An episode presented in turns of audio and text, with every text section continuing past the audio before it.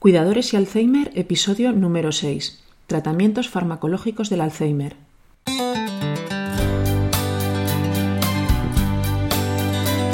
Bienvenidos a nuestro podcast sobre cuidadores y Alzheimer.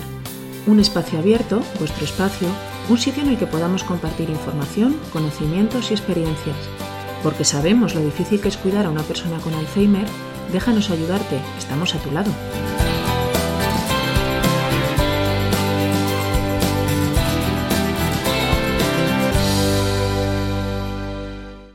Buenos días amigos, gracias por estar otra semana más al otro lado. Antes de empezar os recuerdo que podéis contactar con nosotros a través del correo contacto. Os animamos a participar, a criticar, a consultar, a colaborar, a lo que vosotros necesitéis. Todos los correos serán contestados a la mayor brevedad posible. Estoy recibiendo los primeros comentarios y valoraciones de cinco estrellas. Quiero agradecer de todo corazón las palabras de ánimo que me dais. Sin duda son mi mayor aliciente para seguir con este proyecto. Os recuerdo que en nuestra ortopedia online, ortoweb.com, podréis encontrar todo tipo de ayudas técnicas y productos de apoyo para adaptar la vivienda a las necesidades de la persona que cuidáis, para que tanto enfermo como vosotros cuidadores podáis tener la mayor calidad de vida posible. Camas articuladas, productos antiescaras, grúas de traslado, productos de terapia ocupacional, sillas de ruedas, andadores, bastones, muletas, etcétera, etcétera, etcétera. Eh, detrás mío hay un, gran equipo técnico con muchos años de experiencia para aconsejaros si no sabéis cuál es el producto más adecuado a vuestras necesidades. El capítulo de hoy está dedicado a los tratamientos farmacológicos para el Alzheimer. Quizás sea un capítulo un poco denso, pero creo que es necesario hablar sobre esto. Intentaré que sea lo más ameno posible. Paso un poco de puntillas por los fundamentos bioquímicos de por qué se produce la enfermedad. Si queréis que en otro capítulo os amplíe esta información, no tenéis más que pedirlo. A mí me parece muy interesante, pero no sé si a vosotros también o no. Se han identificado dos signos característicos que provocan las lesiones progresivas que causan la degeneración de las células nerviosas y, por tanto, la aparición de la enfermedad de Alzheimer. Uno es la, aparición de placas seniles o placas amiloides o placas neuríticas, las tres cosas son lo mismo, y la otra es la aparición de ovillos neurofibrilares. Las placas seniles son depósitos extracelulares de la proteína beta-amiloide en la sustancia gris del cerebro y se asocian con la degeneración y muerte neuronal. Esta proteína beta-amiloide procede de la degradación de una proteína más grande, llamada proteína precursora de amiloide, que se encuentra en la membrana de muchas células y cuya misión no está completamente definida. El acúmulo de beta-amiloide se debe a un incremento en su producción o una reducción en su eliminación. La formación de ovillos neurofibrilares es el resultado de la polimerización anormal de la proteína tau, una proteína que está en las neuronas y se inicia en la región del hipocampo, donde se encuentra la función de la gestión de la memoria. Ambos procesos están implicados en el mal de Alzheimer y podrían estar interrelacionados. En cualquier caso, ambos provocan una degeneración y muerte neuronal. Y hasta aquí el rollo. Repito, si queréis información me lo decís y yo lo amplío. Una vez establecido el diagnóstico de la enfermedad, llega el momento de comunicárselo al paciente. El 98% de las familias piensa que el enfermo debe ser consciente de su estado y un 92% de los pacientes prefiere conocer el diagnóstico. Aunque está demostrado que la información recibida no predispone o genera un trastorno afectivo o depresión en la persona afectada, debe respetarse el derecho a saber o no saber, siempre y cuando esto no perjudique a nadie. Una vez recibida la información, esta causará un fuerte impacto en el enfermo y en toda la familia. Hay que intentar mantener la calma en la medida de lo posible. El médico se explicará con detalle en qué estado evolutivo está la enfermedad y los tratamientos y terapias que hay que llevar a cabo. Los neurólogos y todo su equipo, por desgracia, tienen mucha experiencia en esto y os lo explicarán perfectamente. Conocer el pronóstico de la enfermedad ayudará a planificar y decidir el futuro. En relación a los tratamientos farmacológicos, lo primero y más importante es que, por desgracia, no existe ningún tratamiento que sea curativo. Todas las terapias farmacológicas están destinadas a frenar el, avance de la enfermedad o a paliar sus síntomas. Lo segundo, pero también igual de importante, es que todas las medicaciones sobre las que vamos a hablar aquí han de ser prescritas por un médico. Son medicamentos que en ninguna farmacia se van a dar sin receta, pero es obligación del cuidador que el paciente tome la medicación adecuada, en las dosis adecuadas y en los horarios adecuados. Y lo tercero, también antes de empezar, también muy importante, es que en la mayoría de las farmacias os pueden hacer un sistema de dosificación personalizado, es decir, preparar en un envase especial semanal las medicaciones del paciente listas para tomar. Las del lunes en el desayuno todas juntas, las del lunes en la comida todas juntas, en la cena, etc. Eh, así para toda la semana. Como normalmente son pacientes polimedicados, eh, es una buena forma de ayudaros a llevar correctamente la medicación. Si preferís organizarlo vosotros mismos, también hay pastilleros semanales que os permitirán organizar perfectamente la medicación. Os dejo el enlace en las notas del programa a la zona de nuestra web donde tenéis varios modelos. Puede que haya medicamentos que por su composición o por forma de administración o por diversas circunstancias no puedan meterse en el blister. Esto es muy importante tenerlo en cuenta, pero esto os lo explicará vuestro farmacéutico de confianza o me preguntáis y yo os lo digo. Fármacos específicos para la enfermedad de Alzheimer. Los tratamientos farmacológicos para el Alzheimer tienen siempre una eficacia moderada. Como ya hemos dicho, ningún medicamento es curativo. Por lo tanto, tratan de retrasar el deterioro, mantener las funciones conservadas, recuperar alguna de las funciones perdidas y mejorar la calidad de vida del paciente. Para alcanzar estos objetivos se plantea una triple estrategia terapéutica. La primera, etiopatogénica. Si se descubre el origen o la causa del desarrollo de la enfermedad de Alzheimer y se puede atacar estos factores, la enfermedad no llegaría a desarrollarse. Para ello, habría que encontrar el motivo por el que se inician las lesiones neuronales y los procesos degenerativos.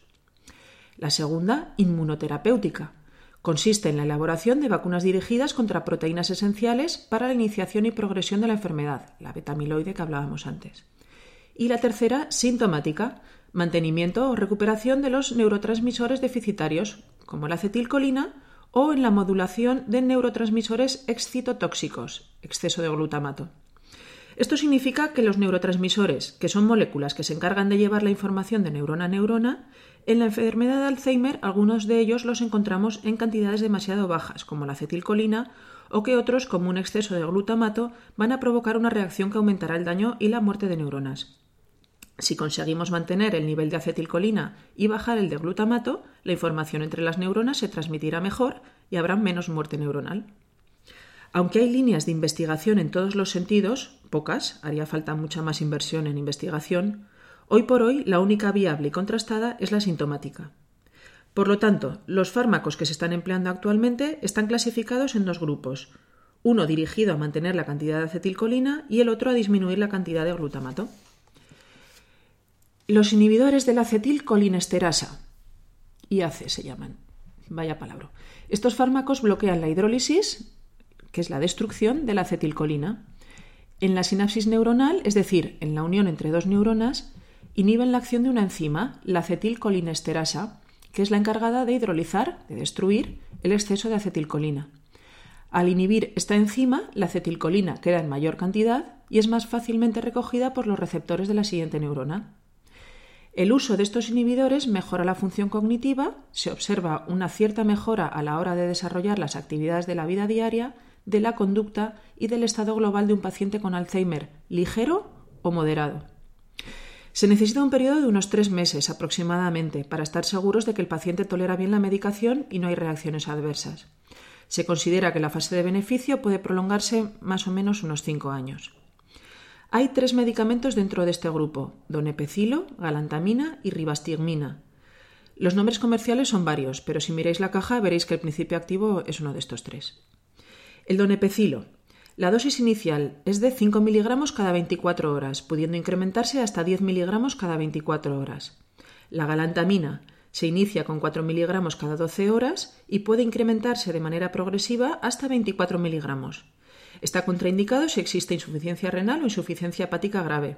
En casos leves sí puede administrarse ajustando la dosis. Y la ribastigmina por vía oral se inicia con 5 miligramos cada 12 horas y se puede ir aumentando de 1,5 en 1,5 miligramos hasta la dosis máxima, que son 6 miligramos. En parches, que también existe esa presentación, la dosis inicial son 4,6 miligramos y puede aumentarse hasta 9,5 miligramos. En casos de insuficiencia renal o hepática, también el médico ajustará la dosis. Os dejo una tabla con las diferentes presentaciones, posibles nombres comerciales y posologías, por si queréis consultarlas. El segundo grupo de fármacos lo compone únicamente la memantina. La memantina lo que hace es eh, que actúa bloqueando el receptor glutaminérgico, que es el encargado de transmitir el glutamato de neurona a neurona. Al haber menos glutamato, habrá menor neurotoxicidad y menor muerte neuronal. La dosis inicial son 5 miligramos cada 24 horas durante la primera semana. 5 miligramos cada 12 horas la segunda semana, 15 miligramos cada 24 horas la tercera semana y después viene ya la dosis fija de mantenimiento que son 10 miligramos cada 12 horas o 20 miligramos cada 24 horas. Al igual que los otros medicamentos, el médico ajustará la dosis si hay insuficiencia hepática o renal. Os dejo también otra tabla con las diferentes presentaciones y posologías. Para los más curiosos, os dejo una tabla con la farmacocinética de cada uno de estos fármacos, es decir, una relación de cómo se absorben, de cómo se metabolizan y de cómo se excretan. Es interesante porque de esta forma se decide cómo han de administrarse. Y otra tabla con las reacciones adversas más frecuentes que suelen provocar. Todas estas tablas que os dejo están sacadas de una monografía sobre Alzheimer realizada por el Colegio Oficial de Farmacéuticos de Zaragoza. Mm, son medicamentos muy bien tolerados normalmente. Las reacciones adversas más frecuentes son las de tipo gastrointestinal, pues vómitos, diarreas. Suelen ser leves y como reacción grave hay que destacar los problemas de conducción cardíaca. estos son los impulsos eléctricos que, que hace que se contraiga el corazón, sobre todo con el donepecilo. Es algo muy frecuente, pero hay que tenerlo presente por si acaso. Es importante contar con la ayuda de familiares y cuidadores para detectar posibles reacciones adversas a los medicamentos es muy importante que os fijéis y que notifiquéis si observáis en el paciente algún cambio después de empezar con un tratamiento o modificar la dosis de un fármaco. Por eso es importante comenzar siempre con dosis bajas e ir aumentando poco a poco. Además de los fármacos específicos para tratar la enfermedad, están también los fármacos para síntomas conductuales no cognitivos. Si recordáis el capítulo anterior, eh, Sonia nos contaba cómo su suegra pasó de una etapa de agresividad. Esto es algo muy frecuente en enfermos de Alzheimer.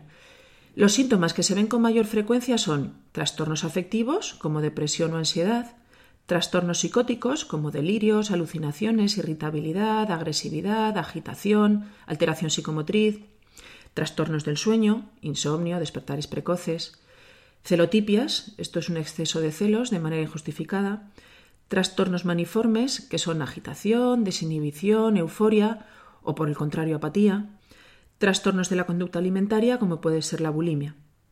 Todas estas situaciones aumentan el sufrimiento tanto del enfermo como del cuidador, por lo que debéis hablar con el médico tan pronto como notéis que empiezan a desarrollarlos. Nunca penséis que es algo normal con lo que hay que tragar. La introducción de nuevos medicamentos ha de hacerse siempre con mucha precaución, ya que como suelen ser pacientes polimedicados, hay que tener cuidado de que un nuevo fármaco no provoque nuevas complicaciones o, agrave el estado general del paciente. Síntomas psicóticos. Se trata con medicamentos llamados neurolépticos. Hay que intentar evitarlos en trastornos leves, ya que su eficacia es dudosa. En estos casos pueden provocar efectos secundarios, aumentan el riesgo de ictus y por tanto de muerte. Ha de ser el médico el que valore el, riesgo-beneficio y decida qué administrar. En la actualidad se recomiendan los neurolépticos atípicos, la risperidona, la olanzapina, la quetiapina y el aripiprazol por haberse notado mayor beneficio y menores efectos secundarios. El, aloperidol es un neuroléptico tradicional, se usaba muchos años atrás, mm, pero sigue siendo muy frecuente que se recite hoy en día, por eso os lo nombro. Yo creo que, que al ser en gotas es muy cómodo de uso para ir ajustando las dosis. Todos los neurolépticos pueden acelerar el declive cognitivo y provocar graves reacciones adversas, como pueden ser Síntomas extrapiramidales, que son alteraciones del tono muscular, rigidez, temblores o dificultad de movimiento. Discinesia tardía, que son movimientos involuntarios que suelen afectar a la parte inferior de la cara. Esta afectación suele aparecer con el tiempo, meses o incluso años. No suele aparecer al principio de tomar la medicación. También sedación, adormecimiento, hipotensión ortostática, que es una caída brusca de la tensión arterial, puede provocar mareos o desmayos, hay que tener cuidado. esto suele ocurrir al inicio del tratamiento. Confusión, delirio, empeoramiento del estado cognitivo, efectos anticolinérgicos, esto eh, quiere decir sequedad de boca, sequedad ocular, retención urinaria o estreñimiento. Y luego está el síndrome neuroléptico maligno. Puede provocarse tanto al iniciar un tratamiento, al variar una dosis o al retirar de forma brusca alguna medicación. Es algo muy infrecuente, pero puede llegar a ser mortal si no se trata a tiempo. Provoca hipertermia, rigidez, deterioro cognitivo y disautonomía, es decir, un fallo del sistema nervioso autónomo que hace que fallen las funciones del organismo que trabajan de manera automática. Por ello, todos estos fármacos deben iniciarse en dosis bajas y bajo estricto control médico. Normas para la correcta administración de neurolépticos atípicos. La olanzapina. Los alimentos no modifican la absorción oral. La forma Velotap se coloca en la boca, donde se dispersa en unos segundos. También puede dispersarse en un vaso de agua, o con zumo o con leche. En situaciones donde la temperatura corporal puede aumentar, usar con precaución. Y puede provocar fotosensibilidad. La risperidona. Los alimentos no modifican la absorción oral. La solución puede mezclarse con agua, con café, con cola, con leche desnatada, pero no mezclar con té. La forma bucodispersable se coloca en la lengua, donde se dispersa en unos segundos y a continuación puede tragarse con o sin la ayuda de agua. No hay que partirlo ni masticarlo. Ante la aparición de síntomas de isquemia, entumecimiento repentino de la cara, brazos y piernas, problemas del habla o visuales, acudir inmediatamente al médico. Aripiprazol. Los alimentos tampoco modifican la absorción oral. Conviene tomar los comprimidos enteros, con agua y a la misma hora. Puede tardar varios días, incluso semanas, en manifestar su efecto y también puede, mm, puede provocar fotosensibilidad. La quetiapina. Los, comprimidos de liberación inmediata pueden tomarse con o sin alimentos, pero los de liberación prolongada deben tomarse una vez al día sin alimentos, al menos una hora antes de las comidas. Deben tomarse enteros sin masticar ni triturar. En pacientes diabéticos hay que, hay que, monitorizar. En casos de alteración de la función hepática y tiroides también hay que cuidar en tratamientos prolongados. No suspender el tratamiento de forma brusca ya que aparecerán síntomas de retirada. Si hay síntomas depresivos, los medicamentos antidepresivos pueden utilizarse también para el tratamiento en, enfermos de Alzheimer. Los fármacos más indicados por su eficacia clínica y perfil de seguridad son los inhibidores selectivos de la recaptación de serotonina y son escitalopram, citalopram o sertralina. Hace un par de años hubo un estudio mm, que decía que el citalopram disminuía las placas de proteína betamiloide. No sé ahora mismo quedó, en qué quedó esto. De momento, hoy en día solo se indica para depresión. Otros fármacos con buen perfil son venlafaxina y mirtazapina. Los antidepresivos tricíclicos no son recomendables porque su importante perfil anticolinérgico, que lo comentábamos antes, la sequedad de boca, la sequedad ocular, la retención urinaria o el estreñimiento, pueden agravar el déficit que presentan los pacientes. La depresión suele presentarse en un gran número de enfermos de Alzheimer, sobre todo en las fases iniciales de la enfermedad, cuando aún son conscientes de lo que les está ocurriendo. Tiene que ser durísimo saber que tienes una enfermedad incurable que te va a ir borrando la memoria poco a poco. Los antidepresivos deben mantenerse como mínimo dos-tres meses, retirándolos en caso de que el paciente no responda. Para trastornos de ansiedad se suelen indicar unos fármacos llamados benzodiazepinas, pero han de utilizarse con precaución, ya que son sedantes y relajantes, por lo que pueden acentuar la sedación crear confusión en el paciente y aumentar de manera ostensible el riesgo de caídas. Se suelen usar los de acción corta, el más conocido es el lorazepam, el nombre comercial es Orfidal, seguramente os suene. Normas para la correcta administración de antidepresivos. Citalopram. Los alimentos no interfieren en su absorción, se toman en una sola toma diaria en cualquier momento del día. Contraindicado si el paciente tiene insuficiencia renal. Escitalopram. Los alimentos tampoco interfieren, se recomienda en personas mayores utilizar dosis más bajas de lo habitual. También está contraindicado si hay insuficiencia renal. Fluoxetina. Puede tomarse con o sin alimentos. Tiene poca actividad anticolinérgica y sedante. En personas mayores puede haber mayor susceptibilidad a los efectos adversos. Fluvoxamina. Los comprimidos se deben tomar sin masticar, con un vaso de agua. Si hay molestias gástricas, administrar con alimentos. El riesgo de sufrir molestias gástricas es más elevado en este medicamento. Paroxetina, una sola, dosis al día, preferiblemente por la mañana. El comprimido ha de tomarse entero sin masticar, posible anorexia y pérdida de peso. Sertralina, puede tomarse con o sin alimento. Hay que ajustar la dosis en insuficiencia hepática y renal y precaución si hay diabetes. Puede ser necesario ajustar la dosis de insulina. Venlafaxina, debe tomarse durante las comidas con un poco de agua. Las cápsulas y comprimidos retard deben ingerirse enteras. No dividir, ni aplastar, ni masticar, ni disolver la cápsula en agua. Precaución con insuficiencia hepática y renal. Hay que tener en cuenta que es un medicamento que eleva el colesterol, un 5% aproximadamente, y también la tensión arterial. Mirtazapina, una vez al día, preferiblemente por la noche antes de acostarse. Se han descrito casos de granulocitosis, es decir, una bajada significativa de granulocitos, lo que provoca un mayor riesgo de padecer infecciones. Es reversible si se deja la medicación, pero es importante observar al paciente. Trazodona tiene bastante efecto sedante y provoca hipotensión. Hay que vigilar la tensión del enfermo con frecuencia. Otros tratamientos que también se han utilizado para el Alzheimer, que se han hecho pruebas y ensayos, son, pues, por ejemplo, la vitamina E, la selegilina, el ginkgo biloba, estrógenos, resveratrol, todos ellos encaminados a disminuir el estrés oxidativo y por tanto buscando una acción neuroprotectora. Aunque presentan ciertas propiedades que podrían ser de interés, a día de hoy no existe evidencia científica de su, de su eficacia en la enfermedad de Alzheimer. Otra de las vías que se han investigado es el uso de AINES o antiinflamatorios no esteroideos. Dentro de este grupo están el ácido acetilsalicílico, la conocida aspirina, el ibuprofeno, el naproxeno, ketoprofeno, piroxicam, meloxicam, indometacina, hay más, pero estos son los más conocidos. Se dice que podrían disminuir el riesgo de desarrollo de la enfermedad de Alzheimer actuando sobre los mecanismos inflamatorios de esta enfermedad, pero los diferentes ensayos clínicos no han podido demostrar utilidad alguna. También se han estudiado las estatinas, que se usan habitualmente para el colesterol, han mostrado actividad a la hora de reducir componentes inflamatorios relacionados con la enfermedad de Alzheimer, pero los estudios actuales tampoco son definitivos. El piracetán y la citicolina, considerados fármacos nootrópicos, es decir, estimulantes de la memoria y potenciadores cognitivos, también tienen teóricas características de interés y también están en estudios.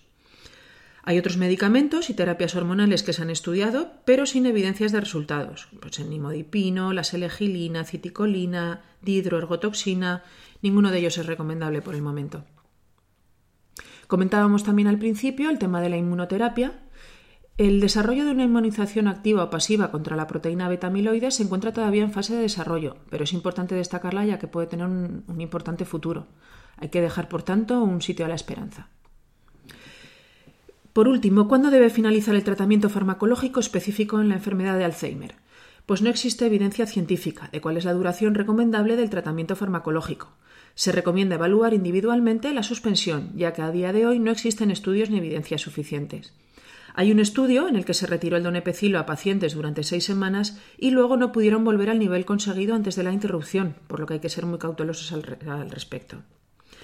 Y hasta aquí los tratamientos farmacológicos. En próximos capítulos hablaremos de los no farmacológicos y de las diferentes terapias que estimulan y potencian las capacidades cognitivas y ayudan a mantener la independencia. Existen una gran variedad y los iremos viendo poco a poco porque son muy interesantes. Si eres un cuidador y he conseguido distraerte un ratito de tus labores diarias, me doy por satisfecha. Y si además he conseguido aportar alguna idea o ampliar tus conocimientos, entonces soy la persona más feliz del mundo porque este trabajo habrá servido para algo. Gracias por vuestra atención, espero que este podcast haya sido de vuestro interés y que sigáis escuchándome la próxima semana. Podéis contactar conmigo a través del correo contacto os dejo la dirección en las notas del programa. Y por último, agradeceré vuestras opiniones y sugerencias, tanto positivas como negativas, y si es positiva y queréis regalarme una valoración de 5 estrellas en iTunes o un me gusta en iVoox, os estaré eternamente agradecida. Nos vemos en el próximo capítulo. Hasta